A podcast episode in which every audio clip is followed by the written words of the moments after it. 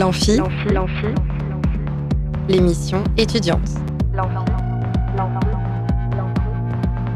Alors la plupart du temps, on est là à se balader dans les rues, à se trimballer.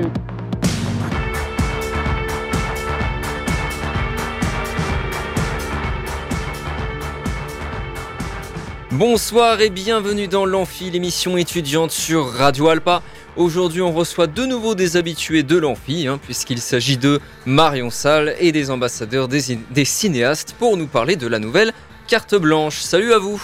Salut. Salut, Puis on parlera d'une exposition d'auto-édition, d'auto-édition pas du tout, de, euh, d'édition, euh, de micro-édition, voilà j'avais perdu le mot, une exposition de micro-édition organisée par l'école des beaux-arts du Mans. Enfin, on écoutera comme tous les lundis la chronique d'Ismaël. C'est parti tout de suite pour nos premiers invités du jour. Plus on est de fou et plus on rit. Là où ça devient grave, c'est quand on est plus on est de fou et plus on s'emmerde. Nous sommes avec Marion Salle, chargée de communication des cinéastes, accompagnée de Maxime et Anouk, des ambassadeurs des cinéastes. Salut à vous tous. Salut. Alors, vous venez nous parler de la nouvelle carte blanche. Alors déjà, est-ce qu'on peut rappeler ce que c'est que la carte blanche des ambassadeurs? Ouais. Anouk, tu veux te lancer? Ok. Alors, euh, chaque mois, on va présenter un film euh, qu'on choisit entre nous, entre ambassadeurs, qu'on va montrer aux cinéastes. Mhm. Et euh, parfois, ça nous arrive de faire quelques petites activités ou quelques petites animations autour de ce film. Et puis, on peut en parler après ensemble euh, en haut.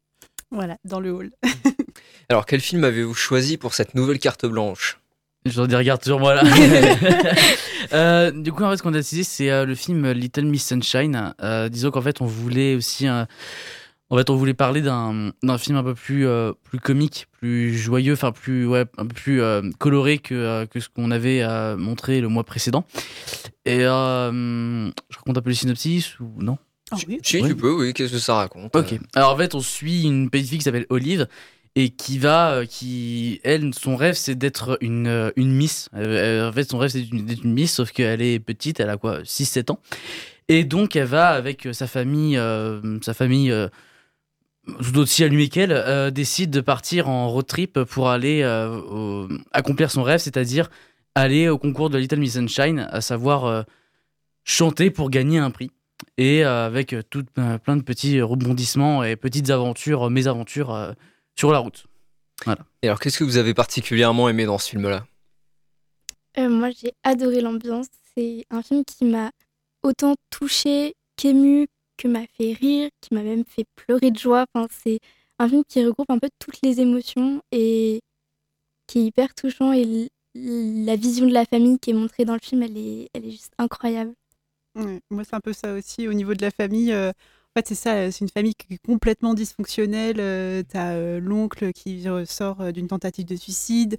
T'as la mère qui essaie justement de soulever un peu son frère comme elle peut. T'as Olive qui est ouais, cette gamine qui va absolument faire minimis alors que bon, elle est un peu hors des canons de beauté, etc. Mais euh, mais tous ensemble, ils vont accomplir le rêve d'Olive et c'est trop mignon. Moi, c'est vrai que quand je l'ai vu, en plus, je l'ai découvert il y a pas très longtemps, enfin, j'ai découvert cette année. euh, je sais qu'on avait fait. J'en avais entendu que du bien de ce film-là, et en fait, disons que euh, quand je l'ai vu, j'étais un peu mitigé. Je, je- je savais qu'il y avait. La, la fin m'avait beaucoup plu, parce que je l'avais déjà vu, donc la fin m'avait vraiment plu, et ça m'a fait rire. Mais le reste, j'étais un peu partagé. Donc je pense qu'avec un deuxième visionnage, un deuxième visionnage, moi, ça, ça m'aiderait. Je pense que ça m'aiderait à appréhender un peu plus le film, et comme maintenant je le connais, bah maintenant je pourrais me dire, ah oui, effectivement, c'est plus touchant. Et puis avec euh, ce qui a été dit là, je me dis, bah, je l'avais peut-être pas vu comme ça et ça m'aiderait à un deuxième visionnage. Et alors, est-ce que vous avez un mot à dire sur euh, la mise en scène ou l'acting, euh, tout l'aspect, on va dire, euh, technique du film? Moi, c'est la couleur, enfin l'esthétique au niveau de la colorimétrie du film qui est trop belle. Un peu euh, à la François Ozon, tout ce qui est été 85, tout ça, c'est quelque chose qui est très été, qui est très jaune Mm, mm. et qui est très très beau au niveau de la couleur surtout. Moi, il y a un truc que j'avoue, j'avoue que il y a un truc que j'aime beaucoup dans le film, c'est l'écriture des personnages. Parce qu'en fait, du coup, chaque personnage en fait est indissociable les uns des autres. Mm. On a le tel personnage qui est comme ça, et du coup, l'autre sera totalement différent de, de- du précédent. Enfin, chaque personnage a sa personnalité, et c'est ce qui différencie, et c'est ce qui fait aussi qu'un peu c'est une famille quelque peu désunie entre le père qui euh, se comporte un peu euh, comme un salaud, parfois, on va se dire. euh, la, la jeune fille qui est toute joyeuse et qui a, qui a vraiment la joie de vivre et qui a vraiment envie de, qui est, un- qui est d'un esprit naïf, un esprit naïf. Euh, Enfin voilà, chaque, je vais pas en dire plus, mais chaque personnage a sa personnalité, euh, tout aussi décalée les unes que les autres. Chaque personnage est très décalé. Très décalé et c'est leur, point commun par rapport à toute leur personnalité. Et c'est ça qui fait que ça fonctionne aussi. Je voudrais revenir rapidement sur euh, ce que tu disais, la, colorimétrie. Moi, c'est vrai que quand j'ai regardé la, bande-annonce, j'ai eu cette impression un peu bizarre c'était... Euh, euh, Installe-toi, tu peux, il n'y a pas de souci. un, deuxième invité qui arrive et qui, euh, ne savait pas où s'installer. euh. Allez, allez-y, vous pouvez venir, il n'y a pas de souci, installez-vous. Donc, qu'est-ce que je disais? Oui, la colorimétrie euh, dans la bande-annonce, en fait, me donnait l'impression qu'on était sur un film qui datait plutôt des années... euh, des années 80-90, quelque chose comme ça. Il y avait quelque chose d'un peu, euh, d'un peu kitsch en fait dans les couleurs. Je sais pas si vous avez. Et j'ai été étonné de voir que, euh, que c'était sorti dans les années 2000 en fait. Je sais pas si vous avez cette impression-là aussi. Ouais, puis avec le van euh, Volkswagen Ouais. euh, de la famille, euh, c'est vrai que ça fait un peu, euh, un peu ça, ouais, carrément. Euh, on est plutôt sur de la comédie. Comment est-ce que vous qualifieriez l'humour de ce film?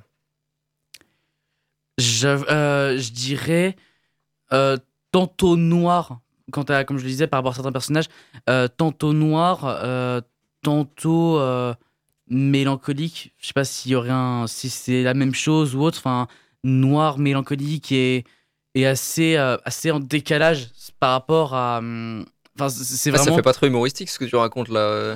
Bah, on, on peut rire d'un humour noir. euh, enfin, L'humour noir peut faire rire. Oui, tout à fait. Mais euh, ce que je, Ouais.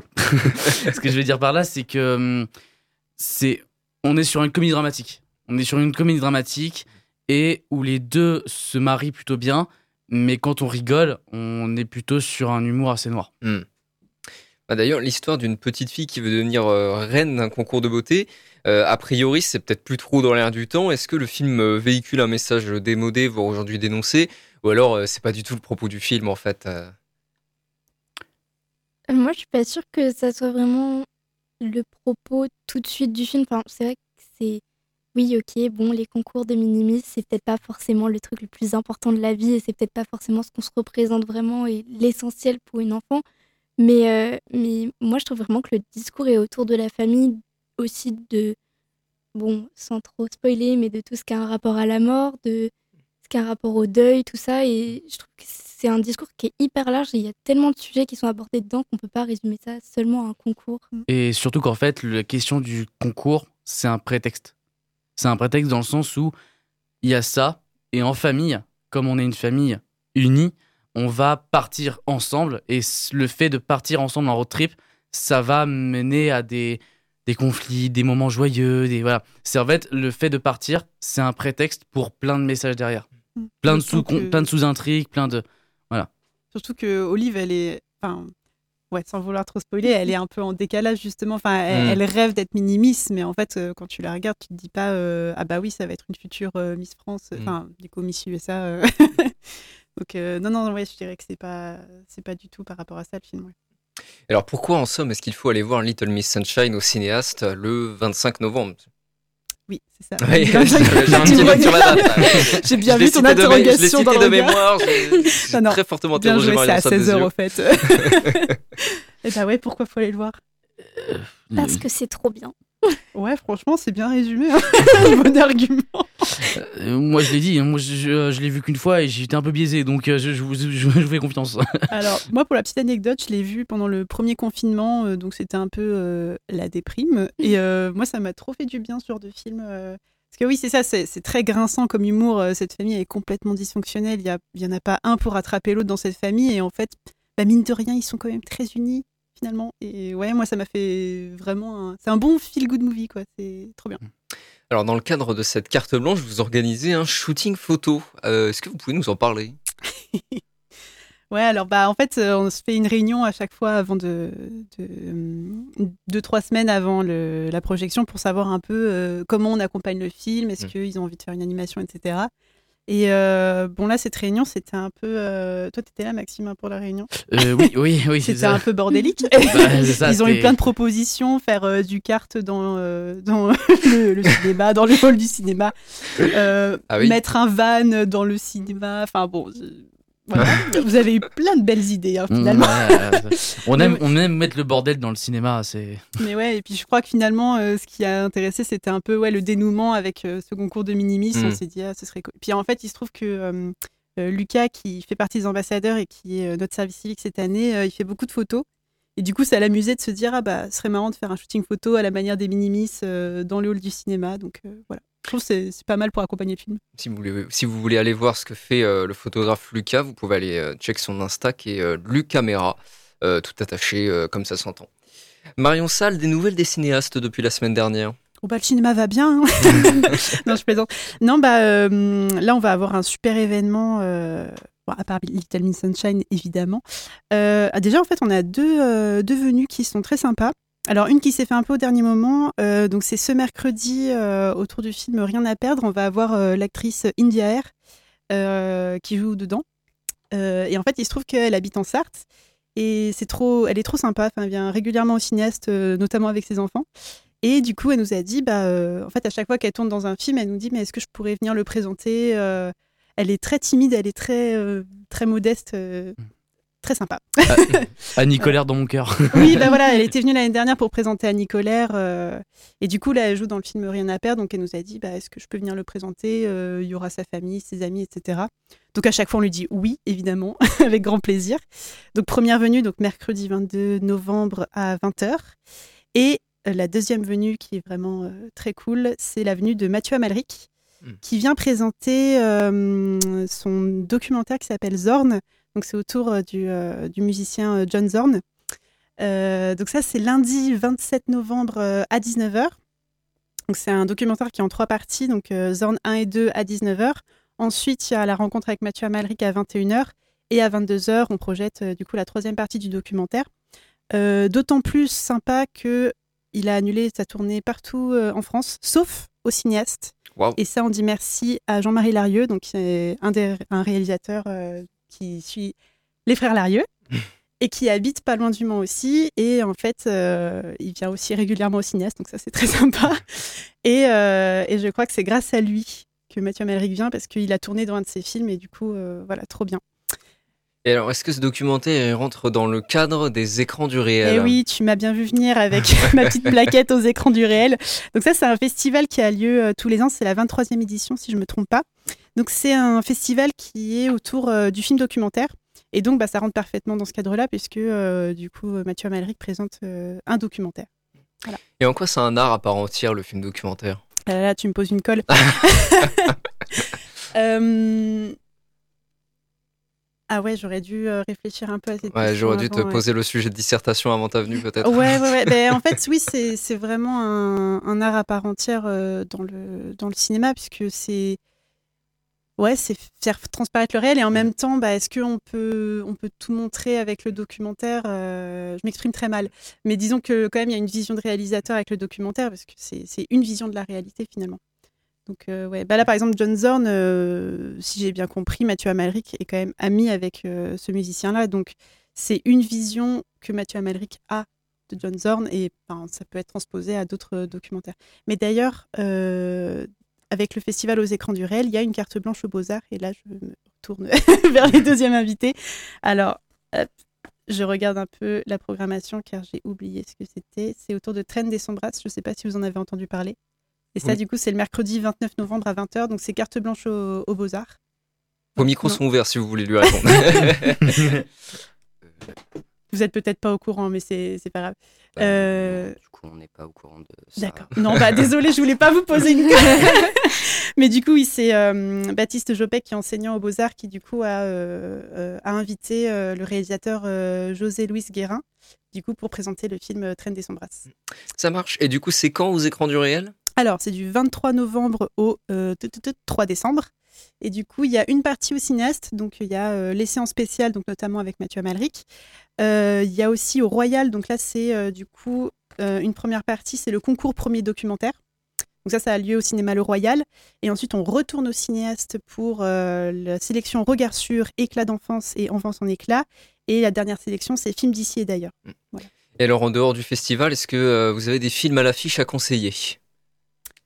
Alors oui, bah, How to Have Sex, dont on a Ah, parlé la Oui. semaine dernière, évidemment. Je sais pas vous, est-ce que vous avez vu des films récemment euh, qui vous ont plu aussi? Euh, moi, je sais qu'il y a mes parents qui ont vu le documentaire sur la guerre en Ukraine, je crois. Ah oui, euh, Pierre Feuille. euh, Pierre Feuille Pistolet, Yes. et qui est apparemment exceptionnel. Donc euh, voilà. Pierre Feuille Pistolet? Ouais. D'accord. Sur la guerre en Ukraine, du coup. Oui, c'est ça. Sur le, le, ouais, le voyage, entre guillemets, des, des personnes qui sont parties de l'Ukraine. Moi, je conseille un film qu'on a pu voir en, en prévisionnement samedi, qui, va, qui sort du coup mercredi, donc dans deux jours. Mm. Euh, ça s'appelle comment déjà? La Vénus d'argent. Donc ça s'appelle La Vénus d'argent et en fait on, ça raconte l'histoire d'une jeune femme qui est dans une famille euh, une, une famille ouais, plutôt enfin, au milieu euh, euh, assez assez bas mais voilà, qui, qui est dans une famille euh, où le, le père est militaire. Et euh, il- elle veut ce qu'elle veut elle c'est travailler dans les traders donc notamment dans, dans tout ce qui est Mm. banque dans tout ce qui est finance. Et donc elle va avoir un parcours semé d'embûches étant femme et ayant des relations compliquées euh, soit avec son ex ou alors enfin voilà c'est plusieurs mésaventures. Et c'est un film qui est assez à la fois beau à la fois touchant et également on pourrait dire par certaines séquences si on les comprend pas on pourrait presque dire d'étrange il n'y a pas de fantastique il y a rien de fantastique ou de, de surnaturel c'est voilà des fois on peut se dire bah pourquoi? Enfin ouais, Il y a une atmosphère bizarre. Quoi. Ouais, voilà, c'est ça, une atmosphère ou un comportement étrange. Mais c'est un film qui a, qui a, qui a l'ambition et qui veut montrer que quand on a un. C'est cliché, mais quand on a un rêve, on peut le réaliser si on s'en donne les moyens et c'est. C'est assez, euh, c'est assez touchant. Ouais, c'est Et assez. oublié de parler du casting aussi, très important. euh, J'ai Ouais, retenu ouais. que deux acteurs. Il y a Claire Pommet, du coup, alias la chanteuse Pomme, euh, qui joue dedans. Donc c'est son Ah, premier rôle au cinéma. Mm. Et Ok. ben, elle joue pas, pas si mal. Hein. Non, elle joue bien. que C'était, Elle joue bien. elle était assez juste. euh. Et ce- Moi, ce que j'ai retenu surtout, c'est qu'en plus, euh, bah, pour lier à ce qui a été dit tout à l'heure, il y a Mathieu Amalric dedans. aussi. Et oui, aussi, oui. Mais alors vraiment à la toute fin. Ouais, voilà, 5 minutes. oui, je Mais, m'attendais pas euh, le voir non plus. Hein? Je m'attendais pas à le voir. euh, Ouais, Mathieu. ça m'a surpris. Je me dis, mais je le connais lui. C'était très bien, c'était un super pont pour vous parler de Mathieu Amalric. Ouais, bah oui. oui. Euh, on aurait dû commencer par ça. Merci à Marion Salle, Maxime et Anouk pour nous avoir parlé de la prochaine carte blanche qui a lieu samedi 25 novembre à 16h au cinéaste, évidemment. On fait une petite pause pendant laquelle vous pouveu gagner des places pour Black Sidahu et Augusta le 23 novembre au Sonnière en appelant au 02 43 24 37 37 pendant la pause musicale. Merci encore Marion Salle et les ambassadeurs. Et tout de suite, on écoute Roy Orbison, Pretty Woman.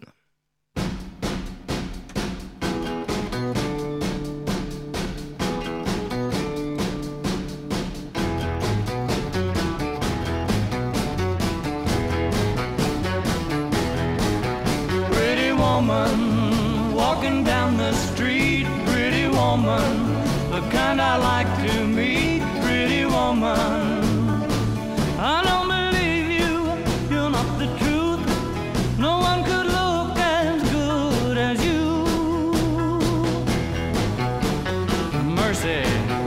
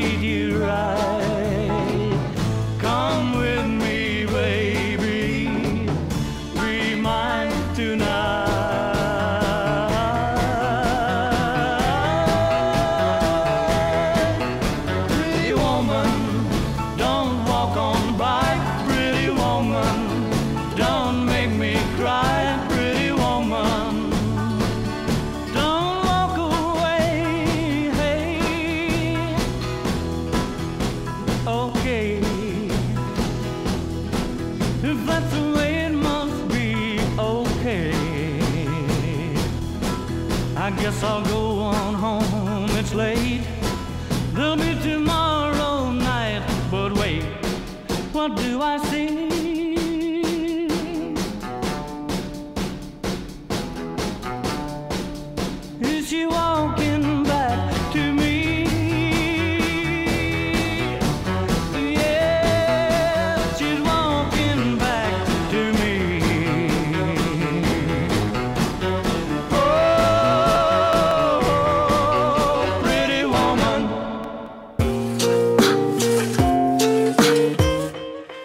Retour dans l'amphi, on est avec Mathieu Marcelino et Alexis Pereira qui sont tous deux étudiants à l'école Talm, donc euh, les, les Beaux-Arts du Mans, euh, pour nous parler de la troisième édition du salon Grand Print le 25 novembre dans le grand hall de l'école supérieure d'art et de design du Mans.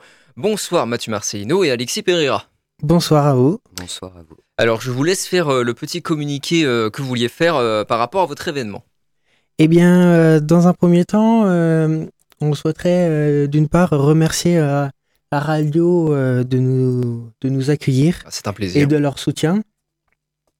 Donc, euh, le Grand Print aura lieu ce samedi 25 novembre euh, avec 10h, 19h en horaire et ce sera gratuit. Ce sera ouvert à tous les personnes souhaitant S'y rendre. souhaitant s'y rendre, exactement. Euh, c'est un c'est un salon créé euh, par les étudiants pour les étudiants. Euh, donc euh, c'est voilà c'est la juste troisième édition. c'est la troisième édition c'est ça. Et ça a lieu tous les deux ans. Merci. Donc euh, il faut aussi savoir qu'il y a une diversité des exposants, des pratiques et des éditions. Donc on a notamment des artistes, des étudiants, mais aussi des amateurs qui s'y présentent. Euh, au niveau de la pratique, on a autant de la gravure plus classique comme euh, de la pointe sèche, donc fait sur métal, ou de la hum, taille d'épargne sur bois, mais également de la sérigraphie, de la risographie, mais également des photocopies.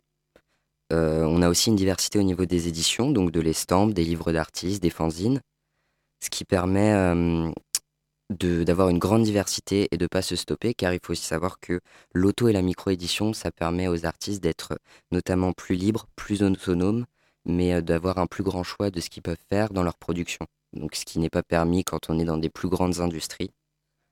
C'est, euh, il faut savoir que que ce soit les artistes comme les étudiants, nous sommes présents pour vendre, mais pas que. On est aussi là pour euh, entrer en contact avec le public. Donc c'est ça qui est aussi très important même si le public ne vient pas pour acheter, qu'ils viennent quand même parce que ça va nous permettre de le rencontrer, de voir leur réaction vis-à-vis de... Par exemple, pour les étudiants, je vais parler pour moi parce que je ne fais pas partie d'un collectif, euh, donc euh, je n'ai jamais eu d'expérience, mais pour les étudiants, ça nous permet d'avoir vraiment une, euh, un premier contact pour les premiers et deuxième années avec un premier contact d'exposant, Mm. de voir comment ce que ça fait, on va dire. et il faut aussi savoir, très important, que l'atelier gravure sera ouvert pour des démonstrations au grand public, donc pour qu'ils voient euh, Mm. comment on imprime et un peu comment ça se passe dans les bas-fonds d'un atelier de gravure. Alors merci pour toutes ces informations, vous avez déjà éclairé euh, pas mal de points, mais euh, je voudrais quand même vous demander euh, qu'est-ce que c'est déjà globalement la micro-édition en fait? Une définition globale de la micro-édition quoi. la micro-édition, c'est une édition qui... C'est pas... comment expliquer ça? C'est pas une édition industrielle, Hmm. la micro-édition. Donc c'est... Donc c'est fait par qui alors Cela euh, permet euh, de euh, pouvoir faire plusieurs euh, plusieurs rendus dans un nombre assez limité. C'est Je sais pas si c'est vont assez compréhensible. euh, En fait, Micro- c'est les artistes qui vont imprimer et non Hmm. pas une machine qui va imprimer. En fait, c'est l'artiste. c'est presque de l'artisanat en fait. C'est de l'artisanat. Ok. Et alors quel type d'objet est-ce que ça donne euh, concrètement? Ça peut donner euh, des estampes. Donc, c'est-à-dire, c'est une estampe, c'est ce qu'on va appeler. On a imprimé notre matrice. Donc, euh, la matrice, c'est le l'objet sur lequel on a gravé Hmm. ou imprimé et euh, ça va euh, se coller sur un bout de papier et ça, ça va être une, une estampe. Donc la matrice qui a imprimé à l'aide de l'encre sur son bout de papier, c'est une, une estampe. Ça peut donner des fanzines ou des livres d'artistes. Cela, je, Mm. c'est un peu plus compliqué à définir. euh, personnellement, j'en ai jamais fait. Mais en plusieurs œuvres de l'artiste. Et un fanzine, si je ne me trompe pas, c'est euh, sur un même sujet. Mais c'est assez. euh, je pense que j'ai pas du tout la même définition de fanzine que ceux, des, ceux qui impriment euh, beaucoup plus. Parce que bah, Hmm. c'est un peu plus compliqué. Alors, c'est quoi un fanzine? Alors, de mon point de vue, un fanzine, ça, ça permet d'éclaircir sur un sujet ou de parler euh, d'un sujet assez global, de pouvoir euh, le vendre euh, ou pas euh, de, comme, euh, comme des pubs Hmm. et de pouvoir parler d'un sujet euh, comme d'un autre. Je me souviens que l'année dernière, euh, à l'école des beaux-arts, il y avait euh, une occupation à l'école et que justement euh, des étudiants avaient lancé des fanzines euh, qu'ils avaient distribués euh, gratuitement euh, au sujet de, de l'occupation et de euh, les écoles aux beaux-arts qui en France qui étaient euh, malheureusement euh, dans dans le manque d'argent Hmm. et qu'ils avaient créé ces fanzines là pour euh, répandre la nouvelle, pour euh, dire que les écoles en art en France avaient besoin d'argent et que justement le, le, le, le territoire en donnait de moins en moins avec les années. C'est pour parler d'un d'un sujet qu'on choisit et après c'est c'est c'est la personne ou les personnes qui l'ont fait qui choisissent de le distribuer à, une, à un groupe de personnes, que ce soit gratuitement ou payant. Alors, pour en revenir plus globalement à la micro-édition dans son ensemble, euh, est-ce que ça rentre, selon vous, dans une forme de, de pratique artistique? Totalement. Et alors, pourquoi? Parce que, en fait, une pratique artistique, euh, une pratique artistique, ça peut être beaucoup de choses. Euh, personnellement, je pense pas que dès que la pratique entre dans le domaine artistique, ça peut être considéré par tout le monde comme artistique. Pour prendre un exemple, par exemple, euh, le street art est très peu présent dans les musées, mais il est considéré par beaucoup comme une pratique artistique. Pour moi, la gravure, c'est une pratique artistique comme une autre, parce- pas parce qu'elle est euh, dans les musées, mais parce qu'elle permet de créer quelque chose, avec, que ce soit avec ses mains ou avec un ordinateur ou autre. Euh, tant qu'on crée, on fait quelque chose d'artistique euh, de, mon point de, de mon humble point de vue. Mais c- les avis peuvent différer des personnes. En soi, ça permet aussi de euh, poser une question de qu'est-ce qui est euh, de l'art ou qu'est-ce qui n'est pas d'art. Hmm. En soi, si on cherche une définition de l'art, il n'y a pas ré- de réelle définition de l'art parce qu'en en soi, tout et n'importe quoi peut être de l'art. Euh, que ce soit dessin, que ce soit écriture, que ce soit euh, maquillage, bijoux, vêtements, tout et n'importe quoi peut être de l'art. Alors, qu'est-ce qui fait l'art, selon vous, alors? Que alors C'est l'art, peut-être une ça question vient- un peu compliquée, là. Justement, euh, l'art, ça vient de du- d'une inspiration de soi, de, de ce qu'on a vu ou euh, de ce qui nous intéresse et que c'est propre à la personne. Euh, par exemple, euh, de C'est la Pas- concrétisation dans un objet du- d'une aspiration personnelle, quoi. exactement, en sachant que tout vient du bah Mathéo a pas l'air tout à fait d'accord. Mathieu, Ma- Mathieu, pardon, pas de Mathieu. souci. Oula. tout- Euh, je suis pas totalement d'accord avec ce que tu dis. Parce que dès l'instant où euh, on va prendre l'exemple de Duchamp et son urinoir, euh, dès l'instant Alors, on va juste rappeler aux éditeurs ce que c'est le, le urinoir de Duchamp. L'urine, en fait, euh, Duchamp euh, avait changé de nom et il a voulu se moquer, entre guillemets, de- d'une exposition où tous les artistes, peu importe qu'ils soient professionnels ou pas, pouvaient exposer ce qu'ils voulaient. De ce fait, Duchamp a choisi d'exposer un urinoir et il a été totalement refusé en France. En Amérique, c'est l'histoire un peu courte, j'ai pas révisé Duchamp avant de venir, Mhm. je dois vous l'avouer. En Amérique, ils ont adoré ça parce qu'en fait, ils se sont rendus compte que dès l'instant où Duchamp a mis son nom sur son urinoir, ça y est, c'était devenu une œuvre. Hmm. Donc, ça pose no- notamment cette question de qu'est-ce qui est art ou pas. Moi, personnellement, je suis toujours dans cette recherche de savoir qu'est-ce qui fait l'art, qu'est-ce qui est art.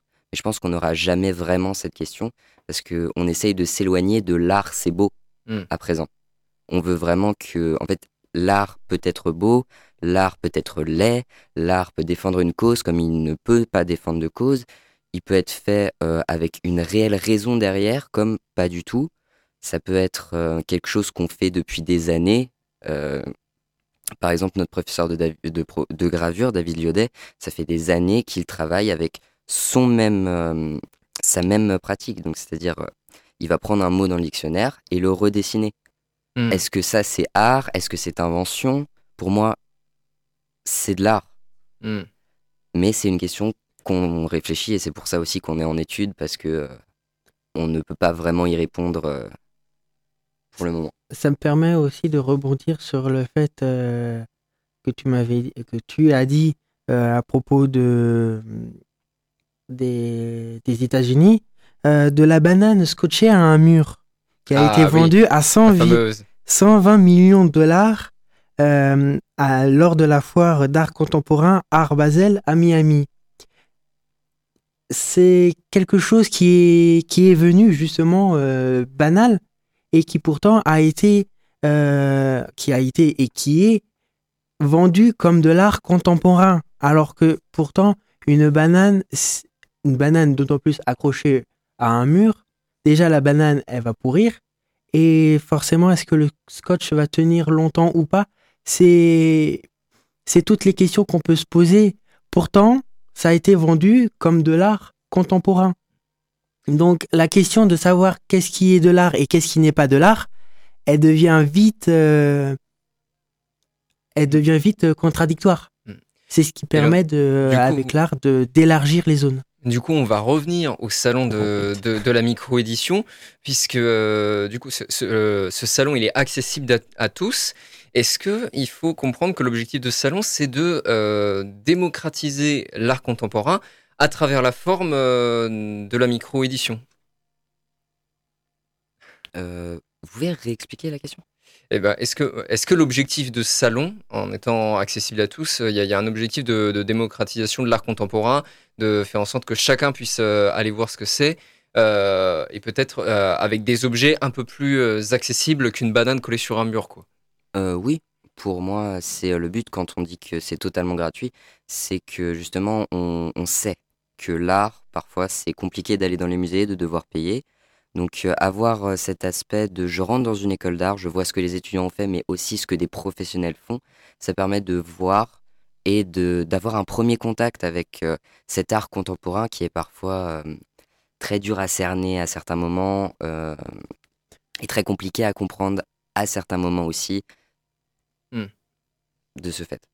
tout en sachant que euh, lorsqu'on est à l'école, nous avons un point de vue sur nos œuvres d'un point de vue d'un spécialiste ou d'un professeur euh, référent dans le cours. Alors que là, avec ce salon-là, nous, ah, avec ce salon, avec ce salon, excusez-moi, euh, avec le Grand Print, euh, il y a l'opportunité pour que chacun puisse ramener son point de vue sur n'importe quel euh, travail, que ce soit euh, parce que chacun aura une idée différente ou une approche différente sur les travaux, qui va changer justement de l'avis des professeurs, Alors, que je, ce, que ce soit positif ou négatif d'ailleurs.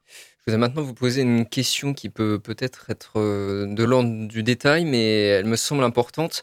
Euh, quand on parle d'objets tels que euh, des livres produits dans la micro-édition, donc on, on l'a dit, qui sont aussi des objets esth- esthétiques, qui sont aussi des, des œuvres d'art, euh, est-ce qu'il est question dans, dans cet art de réflexion plastique ou est-ce qu'il y a aussi une réflexion littéraire qui, qui entre euh, dans, dans cette exposition?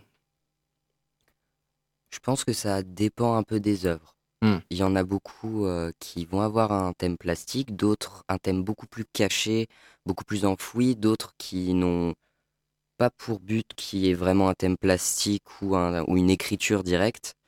Je pense que ça dépend vraiment de ce que chaque artiste veut montrer. On peut pas dire euh, l'intégralité de ce salon, c'est uniquement le thème plastique. Euh, ça dépend vraiment de chaque fanzine, ça dépend de chaque édition, ça dépend de ce que chacun a voulu montrer dans ce qu'il produit et ce qu'il va montrer au Grand Print. Parce que la recherche littéraire, justement, euh, va vers euh, des formes, on va dire, plus, plus, plus plastiques, plus tangibles de littérature, en fait. Qui est, la, la, la littérature, en ce moment, la littérature contemporaine, en fait, essaye de sortir du cadre du texte.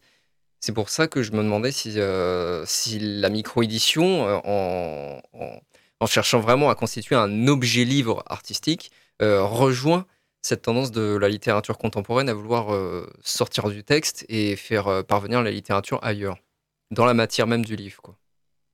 Personnellement, je pourrais pas vous, vous répondre trop dans les détails à cette question parce que dans la gravure, ce n'est pas mon but de faire ça. Mm. Donc euh, parler pour euh, ceux pour lequel, pour qui c'est, ce but-là, euh, ça serait euh, ne pas parler euh, au bon nom, mais euh, doit forcément y avoir des personnes qui veulent travailler de cette manière et faire évoluer la littérature dans, de manière plus artistique. Ah, Ce qui est pratique avec euh, l'art, c'est que nous pouvons tout faire. Nous, faut juste avoir euh, l'envie et euh, les, idées euh, pour pouvoir le faire. Donc, ramener la littérature mélangée avec l'art, ça peut être totalement possible. Et je pense qu'il y en a qui ont forcément dû le faire. Je voudrais enchaîner sur une question plus personnelle, on va dire. Qu'est-ce qui, vous, a motivé à venir parler de cet événement, Radio Alpa? Qu'est-ce qui vous touche en fait dans la micro-édition? Euh, en fait, moi, personnellement, faut savoir que j'ai une relation très forte avec la gravure. Mes professeurs ont d'ailleurs tendance à me dire tu fais trop de gravure et pas assez euh, de reste. En fait, je vais essayer d'avoir un traitement euh, à chaque fois très particulier pour mes gravures Mm. et euh, de traiter chaque sujet de manière très différente, mais pas uniquement pour avoir un sujet plastique à la fin, mais aussi dans la réalisation intégrale de l'œuvre, Mm. de mon œuvre de gravure, c'est-à-dire de l'image de base jusqu'à la finalité. Et je trouve qu'on peut faire tellement de choses en gravure, on peut faire sur n'importe quel matériau, on peut, on peut direct, on fait, par exemple, je pense au monotype, où le monotype, c'est, on va par exemple peindre directement sur la presse à gravure, ce sera une impression d'artiste seul, et à chaque fois, ça peut être unique, comme on peut en, en imprimer 50 à la, f- euh, d'affilée, Mm. d'une même œuvre, et juste dans une, l'abîmer un petit peu, elle sera totalement différente. Mm. C'est à chaque fois une œuvre différente qu'on va modifier, mais si je prends l'exemple du plaque de bois, je fais un 1 dans cette plaque de bois, je l'imprime trois fois. Si je fais une ligne et ma plaque de bois, ça devient, mon 1 devient 4, Mm. c'est une œuvre totalement différente. En fait, c'est une réutilisation d'objets déjà existants Mm. pour en faire d'autres choses. Et c'est une, continuel. Mm. Pour moi, je peux faire ça plein de fois. Le sujet changera à chaque fois. En fait, c'est avoir un matériau, mais ne pas se limiter à uniquement ce matériel, le modifier pour avoir ce qu'on veut, mais pouvoir le réutiliser à l'infini jusqu'à ce que le matériau finisse par nous lâcher. Et vous, Alexis? Eh bien, moi, de mon côté, euh, pour euh, le, pour le, le petit contexte, euh, lorsque je me suis intéressé à l'école, il y avait essentiellement le- l'atelier gravure qui m'intéressait, étant donné que euh, nous sommes ouverts à toute euh, proposition, que nous pouvons euh, travailler sur différents euh, matériaux, que ce soit le bois, la lino, euh, oui, le, le lino, euh, ou le verre Mm. on peut, on peut essayer et vraiment ce qui est euh, insistant sur ce point-là, c'est que avec la gravure, nous pouvons essayer, nous pouvons rater. Chaque tirage effectué apporte quelque chose que l'on ne s'y attend pas forcément. Mm. Que ce soit raté ou réussi, ce n'est pas ça qui, qui compte, c'est euh, le l'épreuve qui nous est donnée à la fin et qu'est-ce qu'on peut en voir, qu'est-ce qu'on peut en analyser, qu'est-ce qui, qu'est-ce que ça va nous apporter. Merci Mathieu Marcelino et Alexis Pereira d'être venus nous parler du troisième salon Grand Prix sur les micro-éditions organisé par l'École des Beaux-Arts du Mans et qui aura lieu, on le rappelle, les dates Le samedi 25 novembre de 10h à 19h. Merci beaucoup. On fait une petite pause pendant laquelle vous pouvez, gagner des places pour le spectacle Deux Sœurs à Ève en appelant au 02 43 24 37 37 pendant la pause musicale. Et tout de suite, on écoute Spiders de System of a Down.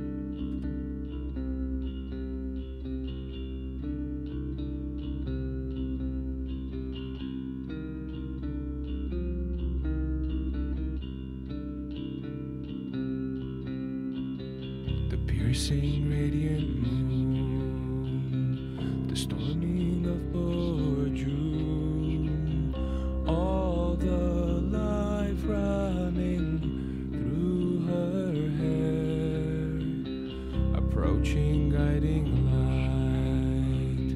light, our shallow years in fright, dreams are made.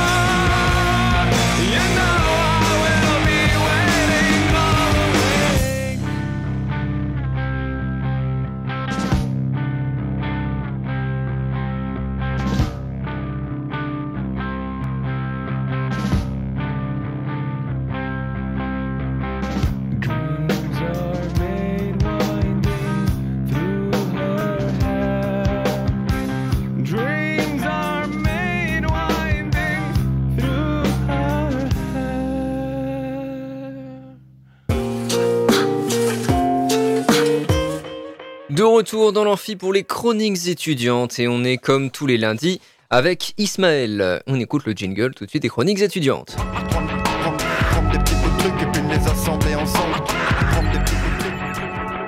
Salut Ismaël Bonjour. Alors de quoi tu vas nous parler aujourd'hui? Aujourd'hui, je vais vous parler du totalitarisme. Eh ben c'est parti, on t'écoute. Livrant dans le journal Valeurs Actuelles son analyse sur la guerre en Palestine, l'ancien ministre François Fillon a utilisé plusieurs fois une expression assez étrange.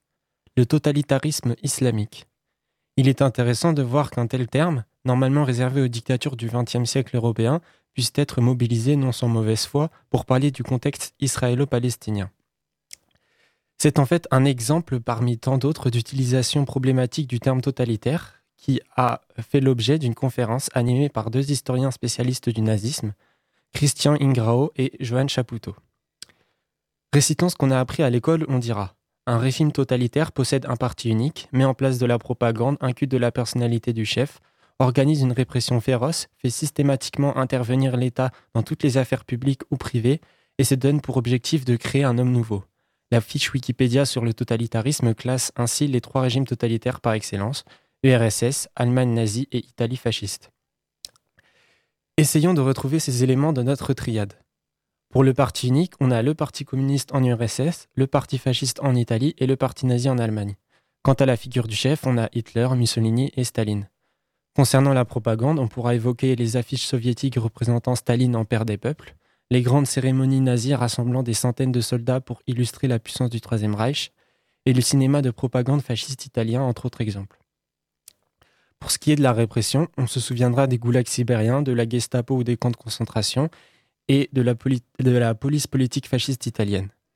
Les trois régimes totalitaires partagent ainsi les points communs d'un, parti unique, d'une propagande, d'un culte de la personnalité et d'une répression.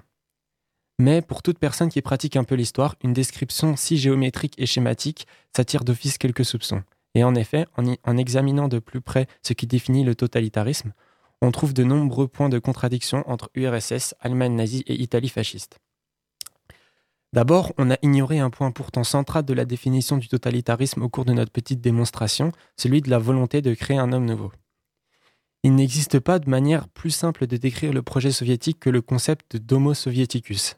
C'est l'idée de créer un nouveau genre d'homme, libéré des aliénations capitalistes, des préjugés bourgeois, des superstitions religieuses qui retardent l'évolution humaine vers un stade supérieur, le communisme réalisé. Dans cette perspective, l'URSS vise le dépassement de ce qui était l'état présent des choses pour atteindre un nouveau stade, une amélioration de la condition humaine. L'éloignement de l'ancienne culture de la Russie des tsars, arriérée et dépassée, est le mot d'ordre. C'est à la lumière de cette réflexion que l'on peut comprendre la révolution artistique, architecturale et même musicale qui prend place au sein de l'Union soviétique. Ce sont les énormes ensembles résidentiels, les grands bâtiments monumentaux à l'architecture si caractéristique, ou les compositeurs et les écrivains novateurs sanctifiés par le parti. Le nazisme, eh ben, c'est absolument tout l'inverse. C'est un retour à un état fantasmé de l'homme allemand, un archétype archaïque et fantasmé, respectant les valeurs d'une glorieuse époque passée contre la dégénérescence du présent, incarné par les juifs, les français ou les slaves. C'est ce qu'on voit dans l'art nazi qui s'attache à reproduire ce qu'il perçoit de l'Antiquité, avec des grandes statues immaculées laissant apparaître des muscles saillants, incarnation de la perfection physique, ou de grands bâtiments monumentaux reprenant très souvent les colonnes et les arcs antiques. Ainsi, le projet nazi est complètement en rupture avec l'idée d'un homme nouveau, ce qui devrait déjà suffire à éloigner l'idée de son inclusion dans une triade des totalitarismes. Non seulement la politique, la politique culturelle nazie est donc opposée à celle de l'URSS, mais aussi la conception de l'État, ce qui est pourtant censé être le noyau du concept de totalitarisme.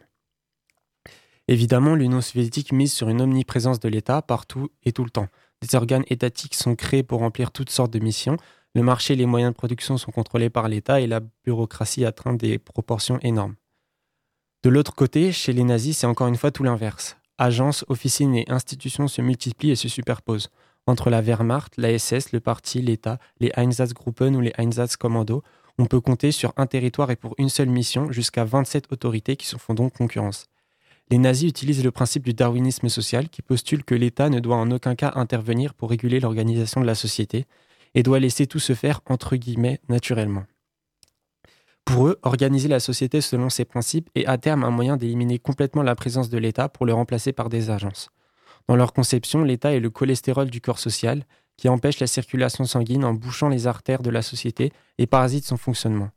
Je citerai Chapoutot, pour les nazis, l'État, c'est un truc de juif. Placer le régime nazi parmi les totalitarismes, ce qui revient à considérer que c'est un régime qui accorde une grande importance à l'État et dès lors absolument exclu. Ayant pu comprendre les contradictions internes à l'idée d'une triade totalitaire, on peut aussi s'étonner de l'absence du régime franquiste. Il coche pourtant de nombreuses cases de notre définition avec un parti unique, une répression féroce, de la propagande et le culte de la personnalité. En essayant de comprendre la raison de cette absence, on touche en fait au cœur de l'idée de totalitarisme telle qu'elle est comprise dans son usage commun. Franco évite en effet l'accusation parce qu'elle est considérée comme un régime entre guillemets moins pire que les trois totalitaires. On a donc compris que le totalitarisme était un concept peu consistant et pas très intéressant pour comprendre le nazisme, le stalinisme et le fascisme.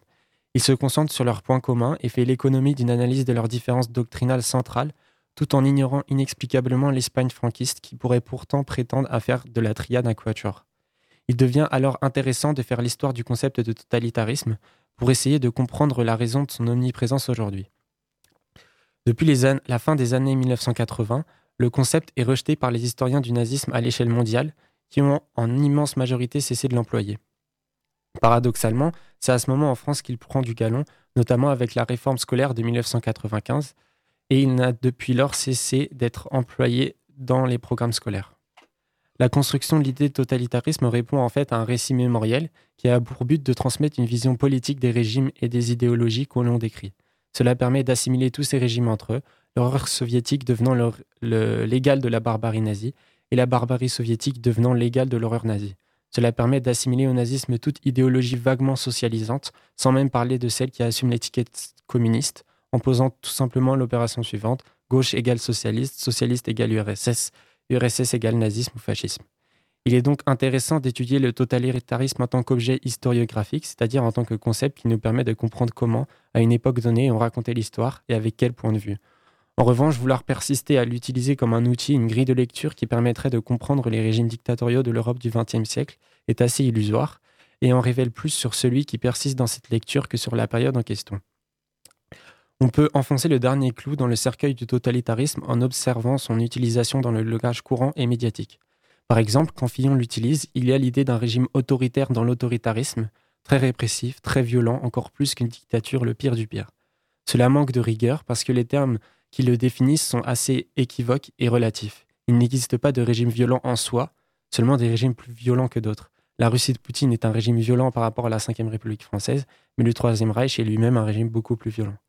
On peut retrouver dans la même Ve République des pratiques de célébration de la figure du chef présidentiel, mais rien de comparable avec la place que prenait par exemple Franco. Étant mal défini, le totalitarisme a une certaine souplesse d'utilisation qui permet de qualifier tout et n'importe quoi de totalitaire, de notre triade originelle à l'Iran ou l'Arabie saoudite, passant par les régimes socialistes d'Amérique latine, les organisations armées palestiniennes comme le fait François Fillon, et jusqu'aux programmes politiques les plus à gauche en France, toutes ces entités n'ayant pourtant rien à voir avec la définition d'origine du totalitarisme. Se pose maintenant la question de savoir par quoi le totalitarisme serait remplacé et la manière de décrire ces régimes. Il serait opportun d'abandonner l'illusion de la classification et du nominalisme qui se manifeste par la tentation de ranger des régimes politiques très différents dans des grandes catégories de mots terminant par isme. Christian Ingrao dit préférer la périphrase dans ce cas. Par exemple, au lieu de qualifier le régime nazi de totalitaire, on dirait que c'était une dictature répressive, génocidaire, antisémite et ultra-réactionnaire. Quant à l'URSS, on dirait que c'était un régime qui diffère notamment par sa vision de l'homme et son rapport à l'État, mais qui était lui aussi nationaliste, répressif et meurtrier. On y gagnera en précision et on y perdra en confusion, en s'éloignant d'une vision déformée de cette période de notre histoire et en se prévalant des amalgames tels que François Fillon aime les faire. Merci Ismaël pour ta chronique, encore une fois très complète, très documentée et très bien écrite.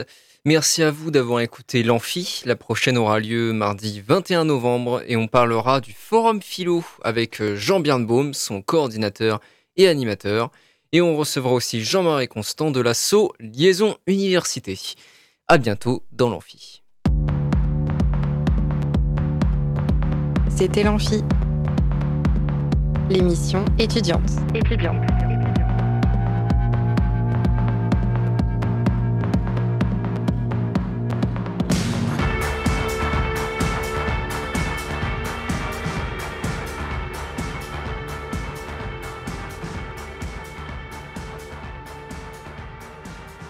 Radio Alpa, l'alternative.